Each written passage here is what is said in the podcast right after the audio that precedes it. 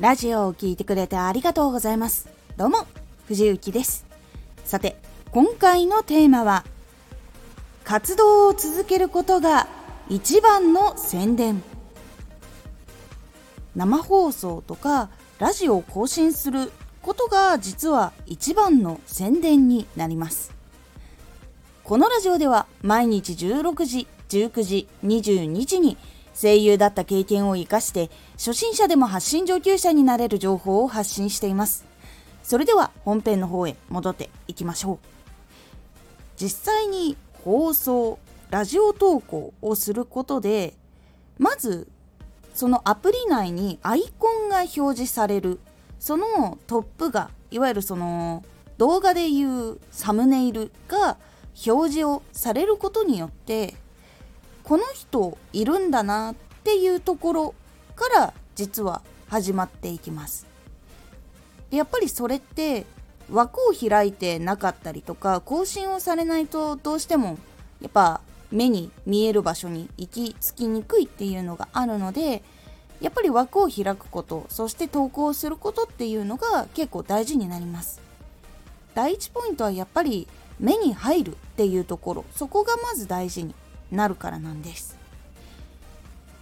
そして実はそのアイコンが認識されたらタイトルが気になるっていう部分につながっていくと実際にラジオに遊びに来てくれたり放送に遊びに来てくれたりっていうことをしてくれるようになります。そうすると次は内容とか話し方とか人柄を知ったり内容を知ったりするっていうところになっていくので最初は生放送をする人とかラジオを投稿している人っていう認識だったのがどういう放送をする人なのかっていう認識に変わっていきます。で実際に内容を聞いたり話してみたりすることでこの人のところにまた来たいなとかまたこの放送を聞きたいなとか新しいのが聞きたいなっていう気持ちがどんどん大きくなっていったらフォローっていう形につながっていきます。これが一番下の認知っていうまずその知ってもらうところ。でその次に興味を持ってもらうこと。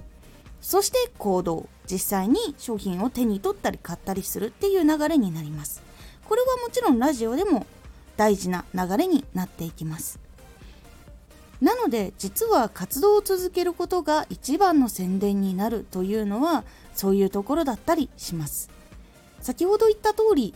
まずはスタンド FM 内でアイコンで覚えてもらう。っていうところ。なんかいつもいるなっていうところにまずなっていって実際にそのアイコンで覚える前にタイトルが気になったっていう人はもう遊びに来てくれるし本当にそうじゃない人たちにも知ってもらうっていうところを考えるとそういう部分が大事になっていきます。そしてラジオを投稿したら Twitter とか他のところに共有している方もいるかと思います。それも結構実は大事なことで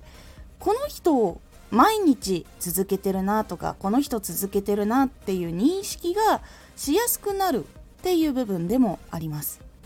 それが結構大事な部分のもう一つ。これも宣伝になります。Twitter でいつもこの人更新をしているなっていう印象がつくとこの人は毎日投稿する人なんだとか週に何回投稿する人なんだっていう同じくそのアプリ内で見かけたっていう認識のところ。それが別のところになってあこの人ってこういうところで配信してる人なんだっていう認識が実はついていきます。こういうところがあるので実は活動を続けることが一番の宣伝になります。私は個人的にはその投稿をすることとか枠を開くことをネット上でのその路上ライブみたいなフライヤー配りみたいなイメージとしてやっていることもあります。実際にそのフライヤー配りとか路上ライブとかっていうのはやっぱりそう続ければ続けるほど新しい人に目に留まったりとかもしくは覚えてもらうっていうところにやっぱりつながっていくのでそこの部分を大事に。それを積み上げていくことでどんどんどんどんファンの人もしくは知ってくれている人興味を持ってもらう人っていうのが大きくなって増えていくっていう部分が強くなっていきますので是非やってみるようにしてみてください。今回のおすすめラジオ。悩みのスピード解決のコツ。悩みっていうのは積み重なることっていうのが非常に多いのでできるだけ早くスピード解決ができるようなコツっていうのを今回お話ししております。このラジオでは毎日16時19時22時に声優だった経験を生かして初心者でも発信上級者になれる情報を発信していますのでフォローしてお待ちください。毎週2回火曜日と土曜日に藤雪から本気で発信するあなたに送るマッチョなプレミアムラジオを公開しています。有益な内容をしっかり発信するあなただからこそ収益化してほしいラジオ活動を中心に新しい広がりにつながっていってほしい